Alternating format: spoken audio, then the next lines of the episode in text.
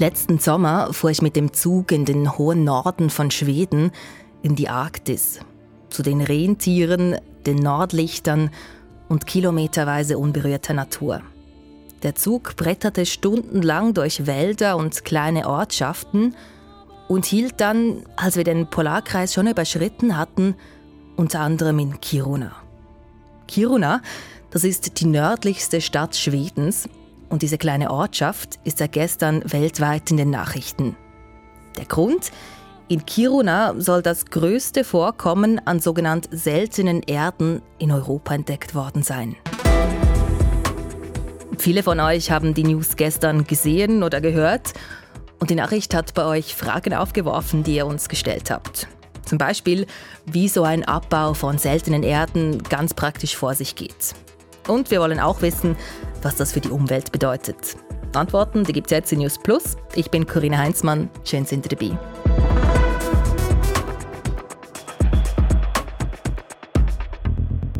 Bevor wir im hohen Norden von Schweden unter die Erde gehen und diesen Fund genauer anschauen, noch ein paar grundsätzliche Sachen.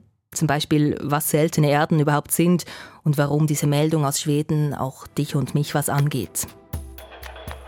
Das Wort seltene Erden ist nämlich etwas verwirrend. Es handelt sich dabei nicht um Erde und selten sind die Dinge auch nicht so wirklich. Seltene Erden, das sind Metalle, insgesamt 17 verschiedene. Und auf diese Metalle sind alle so scharf, weil sie für die Herstellung von ganz vielen modernen technischen Produkten gebraucht werden. Also zum Beispiel Handys, Computer, Autos, Windkraftwerke, Energiesparlampen und, und, und. Die Chance ist also groß, dass ihr heute alle schon mal was in der Hand hattet oder gebraucht habt, in dem diese seltenen Erden drin sind. Und der Fund in Schweden ist somit auch für uns wichtig, weil wir im modernen Leben auf diese Metalle angewiesen sind. Einen Ersatz dafür gibt es nämlich nicht. Und aktuell werden diese begehrten Rohstoffe vor allem aus China geliefert. Wir sind also abhängig. Ah, und noch zum Wort selten. Viele dieser Metalle kommen häufiger vor als Gold und es könnte auch gut sein, dass wir in der Schweiz seltene Erden haben. Das sagt unser Experte, den ihr gleich noch hören werdet. Auch in Deutschland zum Beispiel gibt es diese Metalle im Boden. Aber das Problem ist eben, diese Metalle aus den Steinen rauszuholen. Aber dazu kommen wir noch. Zuerst kurz die Höflichkeiten. Darf ich vorstellen, unser heutiger Experte. Mein Name ist äh, Jens Gutzmer. Ich bin äh, Geologe zunächst einmal, also ich beschäftige mich mit der Erde unter uns und insbesondere bin ich Lagerstättenkundler. Also ich bin jemand, der sich mit den Rohstoffen, die wir aus der Erde gewinnen, beschäftigt, allerdings nicht mit Kohle, Gas oder Öl, sondern ich beschäftige mich mit den sogenannten Erzen, also den Metallrohstoffen, die wir aus der Erde gewinnen. Gut, dann ab in den Norden Schwedens nach Kiruna. Als mein Zug letzten Sommer dort einen Halt eingelegt hat, habe ich schon aus dem Fenster gesehen, das ist nicht das übliche schwedische Örtchen. Statt den gewohnten Bäumen und dem Grün sah ich mehrere graue, abgetragene Hügel und nackter Stein. Die Schwedin im Zug neben mir hat meinen Blick gesehen und meinte dann, ja, das hier da draußen, das ist das größte Eisenerzbergwerk der Welt. Und das Bergbauunternehmen, das dort eben schon seit Jahrzehnten nach Eisenerz buddelt, das meldet nun, wir haben seltene Erden entdeckt. Herr Gutzmer, was ist denn jetzt die große Sensation an diesem Fund in Schweden, wenn es diese Metalle ja an diversen Orten auf der Welt gibt? Also es ist eine Sensationsmeldung insofern, dass die reine Menge an seltenen Erden, die der schwedische Bergbaukonzern LKAB halt gestern präsentiert hat, der Welt ähm, erheblich ist. Ähm, er ist nicht so sehr viel größer als andere Lagerstätten, ähm, die wir für die seltenen Erden haben in der Welt, aber ähm, es ist so, dass diese seltenen Erden aus dieser Lagerstätte gewinnbar werden als Begleitprodukt. Eigentlich ist es eine Eisenerzlagerstätte, die dort erkundet wird, die auch dort in Abbau gebracht wird und die seltenen Erdmetalle die ja als Hochtechnologiemetalle sehr bekannt sind. Wir wissen alle, dass äh, sie im Wesentlichen in China äh, gewonnen und verarbeitet werden. Nun gibt es ein Potenzial, ein wirtschaftliches Potenzial, die seltenen Erden auch als Begleitprodukt in Schweden, in Europa zu gewinnen. Das ist die Sensation. Ja, also sozusagen wie ein bisschen zwei in eins. Wenn Sie sagen, eigentlich bauen wir was anderes ab dort, aber jetzt kriegen wir noch was eigentlich super Wertvolles dazu gleichzeitig. Das ist das Wichtige. Das ist meines Erachtens das Wichtige und es ist nicht nur eine, eine 2 in 1, sondern es ist sogar ein 3 in 1, wenn man genau hinschaut, weil die seltenen Erden in dieser Lagerstätte mit Phosphat assoziiert sind. Und das Phosphat brauchen wir auch in unserer industriellen Gesellschaft, insbesondere als Düngemittel oder auch äh, zur Herstellung von Waschmitteln. Und äh, das heißt, wir haben drei Rohstoffe in einem Erzkörper. Und das Wunderbare an LKB ist, dass sie ähm, das mal in den Vordergrund rücken und sagen, ein, eine Lagerstätte ist nicht ein Rohstoff, sondern wir sollten alles aus dieser Lagerstätte herausholen was wirtschaftlich gewinnbar ist. Mhm. Wie muss man sich denn das konkret vorstellen dort vor Ort? Äh, sieht man diese seltenen Erden? Also es sind ja Metalle, ist das im Gestein? Wie sieht das aus? Ja, letztlich ist eine ähm, Erzlagerstätte, also ein geologischer äh, Raum, sagen wir mal, im geologischen Untergrund, in dem äh, Metalle in Konzentrationen angereichert sind, dass wir sie auch tatsächlich wirtschaftlich gewinnen können Nichts anderes als Gesteine. Aber Gesteine mit ungewöhnlicher Zusammensetzung. In, Im Fall der Pergeia-Lagerstätte in Nordschweden ähm, ist das Gestein zu fast 50 Prozent aus Eisen, aus dem Metall Eisen zusammengesetzt. Dann ungefähr ähm, 5 Prozent äh, Phosphat oder Phosphor und dazu dann noch, ich glaube, 0,2 Gewichtsprozent, 0,3 Gewichtsprozent äh, seltenen Erden. Und das ist ungewöhnlich, ungewöhnliche Anreicherungen dieser drei, na, im Fall von Eisen und Phosphat sind es ja wirklich äh, Einzelrohstoffe, im Fall der seltenen Erden eine riesige Gruppe von chemischen Elementen. Aber diese drei Rohstofftypen sind gemeinsam an einem Ort in unserer Erdkruste erheblich angereichert und können gemeinsam gewonnen werden. Es ist also jetzt nicht per se mega speziell, dass seltene Erden gefunden wurden, sondern dass sie an einem Ort gefunden wurden, wo schon andere Dinge abgebaut werden im Stein. So ein bisschen die eierlegende Wollmilchsaumine in Schweden dort oben. Wenn nämlich nur nach seltenen Erden gebuddelt wird, lohnt sich das oft finanziell nicht, viel zu teuer.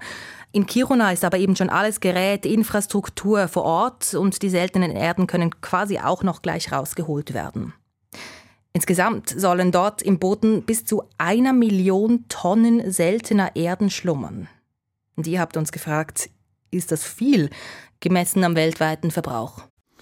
Also aktuell werden von allen seltenen Erden gemeinsam ca. 250 bis 300.000 Tonnen pro Jahr abgetrennt und dann chemisch raffiniert und in den Markt gebracht. Ähm, das bedeutet, dieser Rohstoffmenge, die hier ausgewiesen ist, würde, wenn wir die Welt damit versorgen würden, äh, für circa vier bis fünf Jahre reichen. Ja. Wie sehen Sie das? Ist das viel? Das ist für einen einzigen Erzkörper ist das viel. Und wenn Sie die, den Rohstoffinhalt vergleichen mit ähm, den Größen der Lagerstätten, die in der westlichen Welt jetzt in Abbau stehen, das ist zum einen die Lagerstätte Mount Weld, die Lynas abbaut in Westaustralien und auch äh, die Lagerstätte Mountain Pass in, äh, in Kalifornien, dann ist die Größenordnung des seltenen Erdeninhalts ähnlich.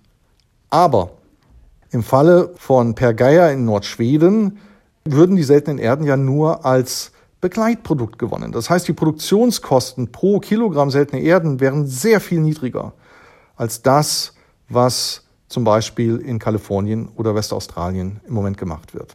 Dort sind die seltenen Erden nämlich das Hauptprodukt. Für eine Mine ist es laut unserem Experten also viel und man kann es auch noch billig an die Erdoberfläche holen. Wie das genau geht, wolltet ihr wissen, also der Abbau von seltenen Erden. Jens Gutzmann sagt, dafür wird die Bergbaufirma in Schweden erstmal 700 Meter tief in die Erde buddeln und einen Schacht errichten. Dann wird in der Tiefe Gestein abgetragen und über den Schacht an die Erdoberfläche geholt. Sie werden das abgebaute Material an die Oberfläche bringen und dort erstmal zerkleinern fein aufmalen. Dann würde man physikalische Prozesse nutzen, um die verschiedenen Minerale, die das Erz zusammensetzen, auseinander zu dividieren. in verschiedene Big Bags, in verschiedene Säcke oder verschiedene, auf verschiedene Haufen zu werfen. Diese physikalisch aufbereiteten Materialien müssen dann chemisch behandelt werden. Und das ist halt diese Hürde, die LKAB noch nehmen muss, um die seltenen Erden abtrennen zu können. Ja, und da sind wir beim Problem. Es gibt nämlich einen Haken an der ganzen Sache. Diese speziellen Metalle, die liegen dort nicht einfach an einem Stück unter der Erde und müssen nur ausgebuddelt werden. Bei einer Tonne Stein sind dort nur etwa zwei Kilo davon seltene Erden. Und dann sind sie auch noch eingebaut in einem speziellen Mineral im Stein. Die seltenen Erden, die kann man da nicht einfach mit Geräten rausbrechen, sondern man muss diese Metalle chemisch aus dem Stein lösen. Nur wie? Das weiß noch keiner. Dieses Problem muss LKAB lösen, bevor sie aus der Lagerstätte Per Geier die seltenen Erden gewinnen können. Tatsächlich ist es kein geologisches Problem, sondern es ist ein chemisches Problem. Mhm, also wie kriegt man das dann da spezifisch raus? Aber das machen ja schon andere auf der Welt. Wieso sollten das jetzt in Schweden problematisch sein? Ähm, das macht eben keiner im Moment in dieser Welt. Das Calciumphosphatmineral Apatit ist zurzeit nicht als, wird nicht als Rohstoff für die seltene Erdgewinnung eingesetzt. Apatit wird für die Herstellung von Phosphatdüngern, von Tensiden, für die Waschmittel hergestellt. Die seltenen Erden gehen traditionell in ähm, einen Reststoff, Calciumsulfat wird dort äh, hergestellt sozusagen als Reststoff und der bindet die seltenen Erden. Es gibt im Moment weltweit keine wirtschaftliche Abtrennung der seltenen Erden aus Apatit. Ah, das wurde bisher aus anderen Materialien, ich sage jetzt sehr leinhaft, abgetrennt und jetzt soll es erstmals mit diesem dort passieren. Genau. Also bisher nutzen wir andere Minerale in, in unserer Erdkruste als seltene Erdrohstoffe. Genau. Die seltenen Erden wurden bisher also immer nur aus anderen Mineralien gewonnen und nicht aus diesem spezifischen Mineral, diesem Apatit. Diese chemische Methode muss erstmal entwickelt werden. Was heißt denn das jetzt nun alles für die Umwelt in Nordschweden, wenn dort nun auch seltene Erden abgebaut werden? Also zum einen, wie gesagt, in der direkten Nachbarschaft, wenige Kilometer weit davon entfernt, gibt es das Eisenerzbergwerk Kiruna. Dies ist seit über 120 Jahren im Betrieb. Ähm, das heißt, es gibt alle übertägigen Anlagen, die Sie brauchen. Es gibt auch die, die Halden, die aufgeschüttet werden. Es gibt diesen Impact eigentlich schon. Ja? Der wird sich natürlich noch ein bisschen vergrößern, ganz klar. Ähm, aber, sagen wir mal, nicht wesentlich. Die Landschaft hat diesen, trägt diesen Impact im Moment schon und man ist sich natürlich bewusst, dass man das sorgfältig weiter und sorgfältig, äh, denke ich, ähm, betrachten muss, wo man jetzt zum Beispiel zusätzliche Reststoffe hinlegt. Was hinzukommt, ist natürlich eine chemische Aufbereitung dieses Apatits.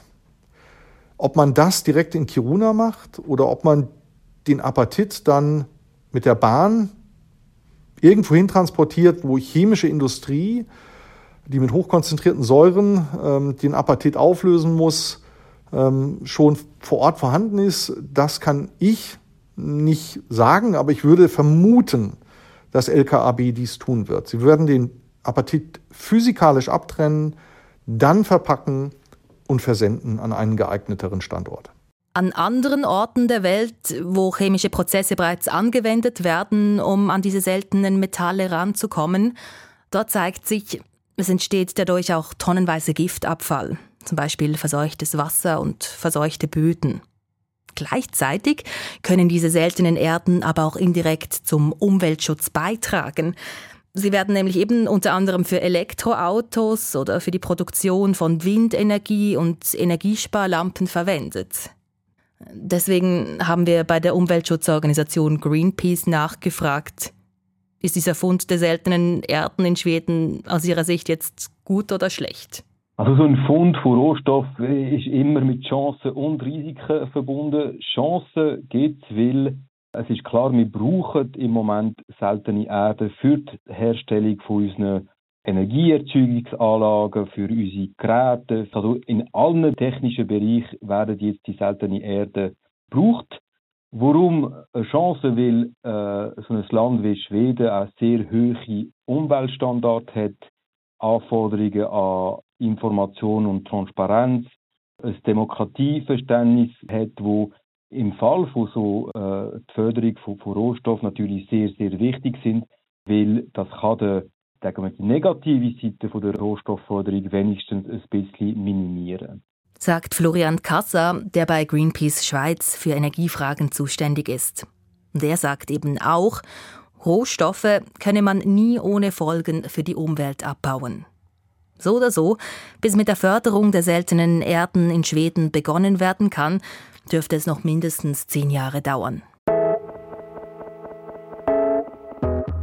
News Plus beantwortet auch eure Fragen zu aktuellen News-Themen oder wir nehmen Themen auf, die ihr für wichtig haltet. Am besten macht ihr uns eine Sprachnachricht auf WhatsApp oder Signal. Unsere Nummer ist 076 320 1037. Oder ihr schreibt uns eine Mail an newsplus.srf.ch. Unsere Kontaktdaten die sind im Beschrieb des Podcasts. Ich freue mich auf eure Nachrichten. Für die heutige Sendung verantwortlich ist Yvonne Lambricker. Mein Name ist Corinna Heinzmann. Tschüss zusammen.